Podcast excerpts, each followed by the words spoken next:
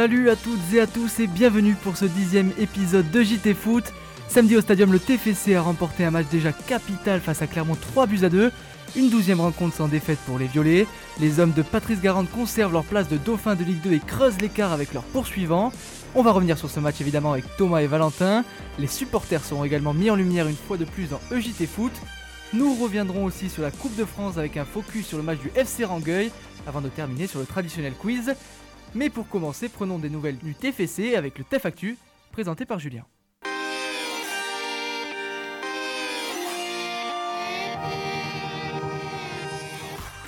Point mercato dans ce TEF Actu, ce lundi soir s'est fermé le mercato hivernal. Pas d'arrivée mais des départs. Khalidou Sidibé est prêté jusqu'à la fin de saison à Châteauroux. Le milieu de terrain s'est dit heureux de rejoindre le club du Berry avec du temps de jeu à gagner et surtout un maintien à obtenir. Aminadli, lui, va rester jusqu'à la fin de la saison, c'est certain. Le joueur intéressait l'Olympique de Marseille, mais la direction du TEF réclamait 15 millions d'euros, ce qui a refroidi le club phocéen. Ce n'est pas encore fait à l'heure où nous enregistrons l'émission, mais ça l'est sûrement à l'heure où vous l'écoutez. Le départ du défenseur uruguayen Augustin Rogel est bien engagé. Selon nos confrères du site lesviolets.com, des discussions avancées ont eu lieu avec le club de Croton, lanterne rouge de Serie A. Il s'agirait d'un prêt avec option d'achat. Koulouris pourrait également quitter la ville rose. L'avant-centre grec est pisté par le club turc de Denizli Sport selon des quotidiens locaux. Il pourrait donc rejoindre l'ancien violet, Mathieu Dosevi. Enfin, Kraft sera le nouvel équipementier du TEF pour la saison 2021-2022 en lieu et place de Roma. Le club l'a annoncé vendredi, l'entreprise suédoise spécialisée dans le vélo, la course à pied et le fitness fait son entrée dans le football professionnel en France. La marque habite déjà les handballeurs du Phoenix. Eh bien merci Julien. Bon allez, avant de parler de la victoire de samedi, Valentin, tu étais présent à l'arrivée du bus des joueurs juste avant la rencontre. On a vu les vidéos sur les réseaux, ça avait l'air fou. Hein Complètement Victor, une ambiance de folie, des fumigènes, des chants, de la ferveur. Il y avait tout cela samedi après-midi aux abords du stadium. Plus d'une centaine de supporters, embarqués par la grosse saison que réalise Toulouse, ont répondu présent à l'appel des Indians pour accueillir l'arrivée de leurs protégés au stade.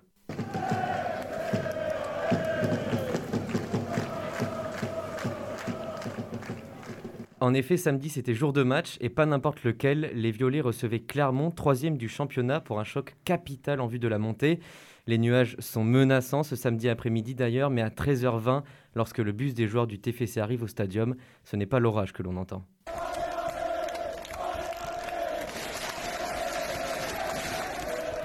Chaud comme la braise et faute de pouvoir mettre l'ambiance en tribune, les supporters toulousains ont tout donné pour booster leur équipe avant le début de la rencontre.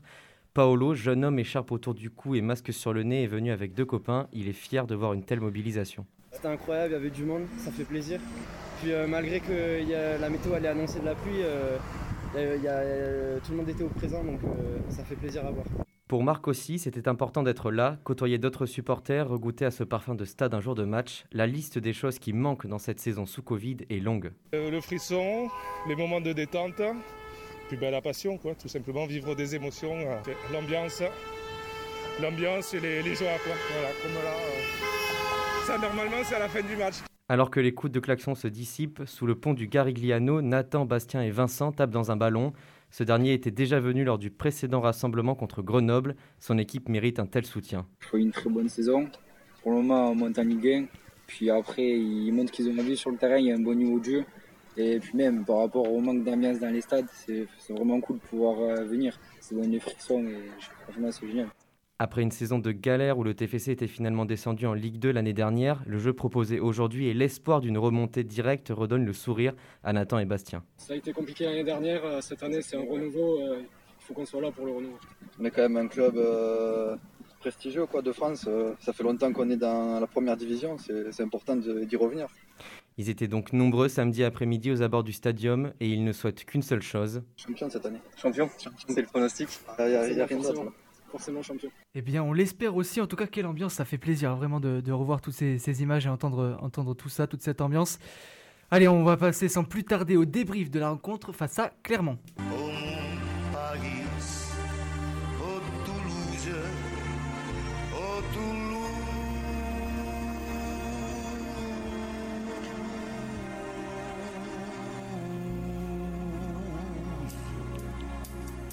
Samedi après-midi, nos violets se sont imposés 3 buts à 2 face à une équipe de Clermont, troisième avant le coup d'envoi.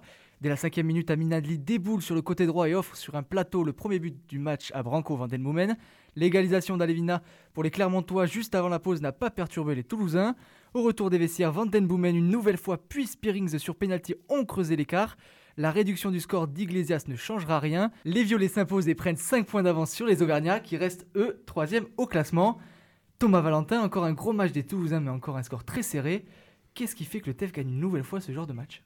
Ben Encore une fois, une entame parfaite. Euh, ça a été aussi un des, des, points un peu euh, où il fallait s'améliorer au niveau du TEF, c'est-à-dire que début de saison, les entames étaient toujours un peu hésitantes. Là, voilà, cinquième minute, tu l'as dit, Van Den voilà, il, il, reprend un centre parfait d'Adli et marque, voilà, être décisif très vite, tout simplement. C'est ça, et puis euh, Clermont est quand même revenu assez vite dans le match, et euh, même après avoir eu deux buts d'avance, Clermont revient, mais en fait, on se demande qu'est-ce qui peut arriver à Toulouse cette saison.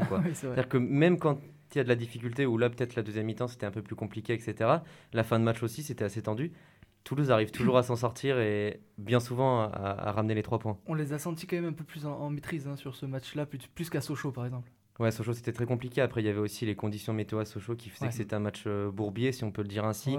Là, je pense aussi que l'accueil des supporters euh, a joué. Ça booste une équipe, c'est sûr et certain.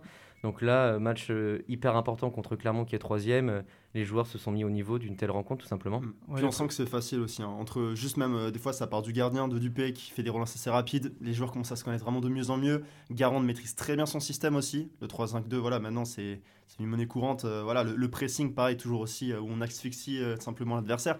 C'est juste, voilà, ça marche, c'est efficace. C'est. Ouais, et puis le président Comoli disait hein, euh, sur Twitter, j'ai vu euh, qu'il avait dit que l'ambiance avant le match avait euh, forcément engrangé un petit peu, ambiancé les joueurs, et, à tout donner sur le terrain. Et je pense que ça, ça, compte, ça. Hein. C'est certain, puis on l'a vu à la fin, ils sont allés craquer un ou deux fumigènes avec les ouais, supporters. Bien sûr, bien sûr. Non, c'est des belles images. Une osmose en fait entre les supporters et, les joueurs. Il se passe quelque chose. On a l'impression vraiment qu'il se passe quelque chose. Et ça vient aussi notamment des, des recrues estivales. Van Den Boomen et Spirig sont les seuls buteurs du match. Euh, est-ce que selon vous, c'est grâce à ces recrues-là, euh, Van Den Boomen, De Jageré, Spearings, Machado, Machado aussi. Euh, est-ce que c'est grâce à eux que le TEF en est là aujourd'hui? Bah totalement. en vrai, ces joueurs-là ont transformé clairement l'équipe, même un et hein, simplement devant.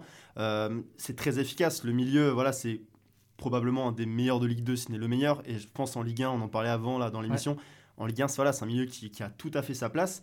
Et donc voilà, c'est juste des, des joueurs qui bonifient l'équipe et on voit encore là, c'est simple, le TEF a pris autant de points euh, là en ce mois de janvier que euh, sur l'année dernière. Donc je pense que là, c'est des joueurs qui font toute la différence. Je suis d'accord avec Thomas. Et puis quand on regarde le 11 toulousain, euh, déjà à chaque ligne, on voit qu'il y a une recrue qui fait vraiment le taf, qui est mhm. au-dessus.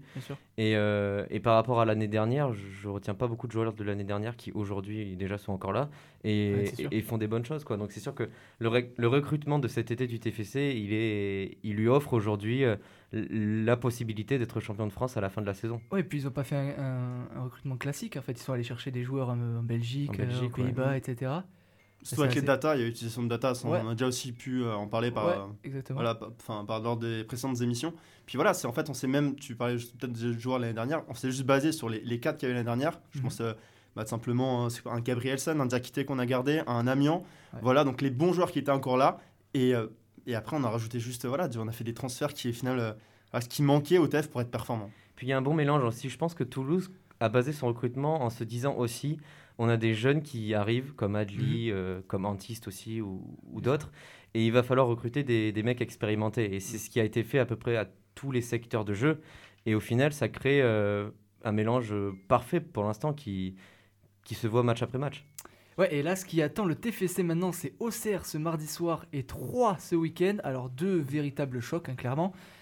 Euh, c'est deux matchs qui vont conditionner forcément la fin de saison des Violets, non? Bah, ouais, complètement. Euh, 3 est leader, Auxerre est cinquième, il me semble, avec une défaite lors du dernier match. Mais euh, en fait, à la fin de cette semaine-là, si Toulouse euh, prend 6 points contre Auxerre et 3, ça va vraiment signifier quelque chose. En plus, ça serait la première fois, je pense, que le TEF passe leader de la saison, il me semble. Si tu arrives à battre 3, qui est quand même l'autre équipe en forme du moment, c'est c'est autoroute vers la montée, quoi. Ouais, ils ont déjà 5 points d'avance hein, sur, euh, sur Clermont 3 Si, euh, c'est vrai que s'ils enchaînent deux très bons résultats, deux victoires. Ah bah, honnêtement, ça serait fait. Hein. Moi, je vais, voilà, je vais peut-être un peu plus me mouiller, mais pour moi, s'il y a une victoire contre Auxerre et contre 3, bah, c'est simple. Hein, le TEF montrera en Ligue 1 parce que là, point de vue mathématique, rien qu'on voit rien que les, les statistiques, on voit déjà le, le TEF qui est déjà la meilleure attaque aussi. Et même défensivement, ça fait là, on regardait avant, avant, avant l'émission, il me semble que le TEF, a, a- sur les 20 matchs, on a perdu un simplement, a fait 6 nuls, sinon c'est 14 victoires. Ouais, moi j'arrive jamais trop à m'emballer avec le TEF, on sait jamais, j'ai toujours l'impression qu'ils vont me mettre un Tu moment. restes Ah, mais justement, justement, là où d'habitude l'année dernière, fois, il y avait vraiment des moments de vide, là, on, on a du mal en fait à sentir ces, Ouais, ce ouais, contre-coup. Enfin, après, forcément, il va arriver un moment. Ouais. Mais en tout cas, si tu arrives à battre justement les, les concurrents directs à la montée, bah au moins tu auras pris les, Et- ces points-là. Quoi. Et puis cette saison, euh, cette belle saison, elle arrive après, euh, comme tu le disais, une année passée catastrophique. Quoi. Ah Donc forcément, Ouais, tu es obligé de te dire, euh, il y a un truc à faire, euh, bien sûr. et tu es obligé d'y croire. quoi. Bien sûr. Bah on y croit, on y croit en tout cas. Merci les gars. Il est temps de, il est temps de passer aux traditionnelles récompenses. Vous allez peut-être euh, être surpris par, euh, par ma saucisse. Alors Thomas, pour toi, qui a été le meilleur samedi? Alors, euh, honnêtement, bah, Van Den Boomen par rapport à son doublé, mais je vais peut-être laisser Valentin en parler davantage. J'ai plus par- euh, parlé de Dupé. Dupé qui avait été peut-être un peu plus hésitant sur les dernières rencontres. On, doutait un peu de, de sa carrière, tout ça. Et là, encore une fois, il a été exceptionnel. Il, il a permis des fois au TAF de rester dans la rencontre. Et voilà, et il prouve qu'il peut être un gardien vraiment déterminant sur des matchs si importants. Euh, et voilà, c'est un peu ce que.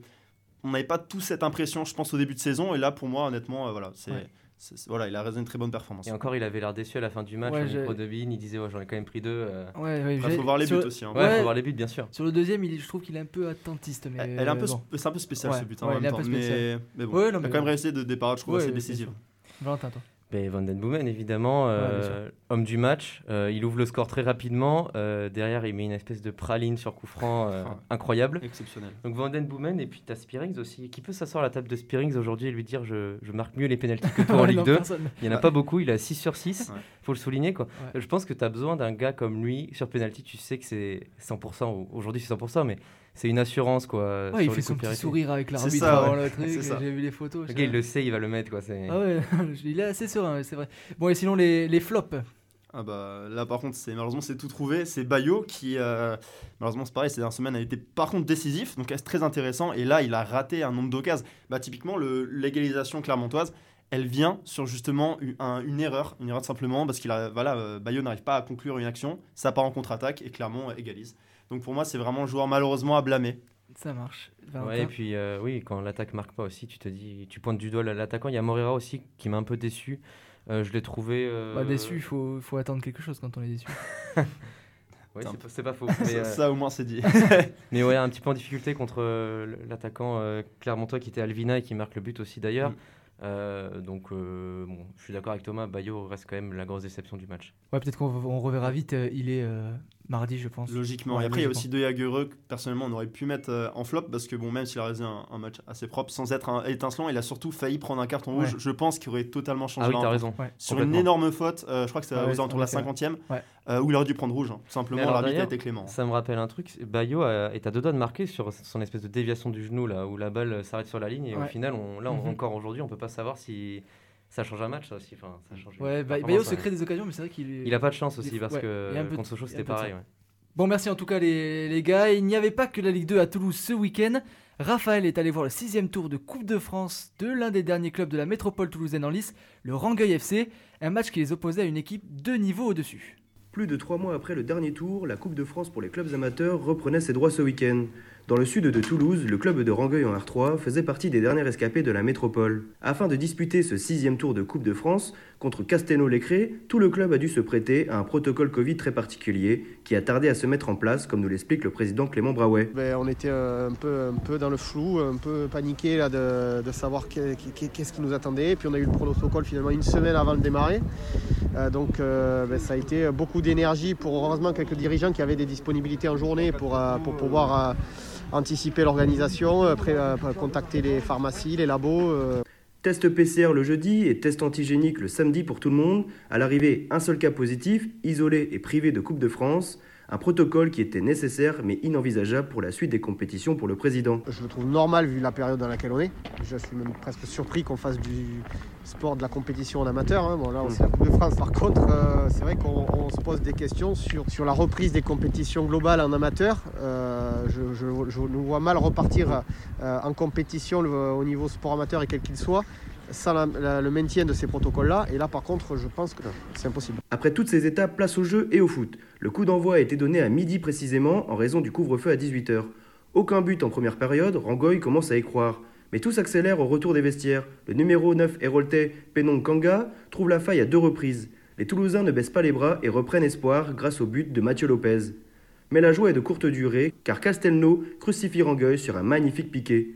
L'aventure se termine là pour les Toulousains.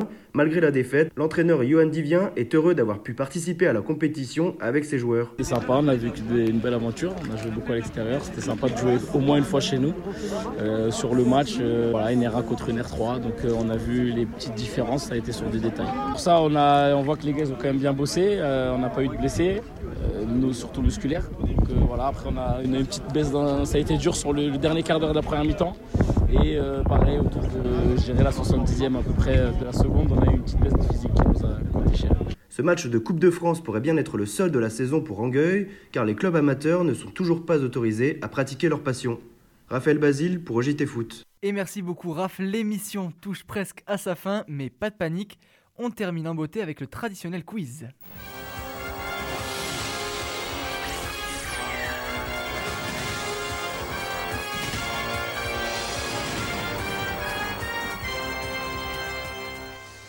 Salut Gentiane, qu'est-ce que tu nous as préparé aujourd'hui? Alors, salut les gars. Euh, ce soir, je me suis dit que j'allais vous interroger sur les buts les plus rapides de Ligue 2 en l'honneur du but euh, d'Adli à la cinquième minute. Alors, clairement, on est encore loin des records en Ligue 2, hein, mais ça reste quand même le deuxième but le plus rapide du TEF cette saison. Alors, d'abord, une petite question euh, facile, on va dire. Est-ce que vous savez me dire quel but était le plus rapide pour le TEF cette saison? Ouh, euh, facile, c'est facile ça Bah, C'est la plus facile des trois, je dirais. mais- On est mal barré. Euh, alors attends. Alors, petit indice, c'était face au Havre le 19 décembre, donc 16e journée. Ah, c'est Ilé, c'est Ilé. Non, c'est c'est I- ouais, t'as raison. ouais. Alors, est-ce que tu sais au bout de combien de temps Alors, Il ah oui, non mais c'était super tôt, euh, deux Ouais. minutes Exactement, deux Ouais, je me minutes. Deux points pour Victor. Thomas, t'étais pas loin.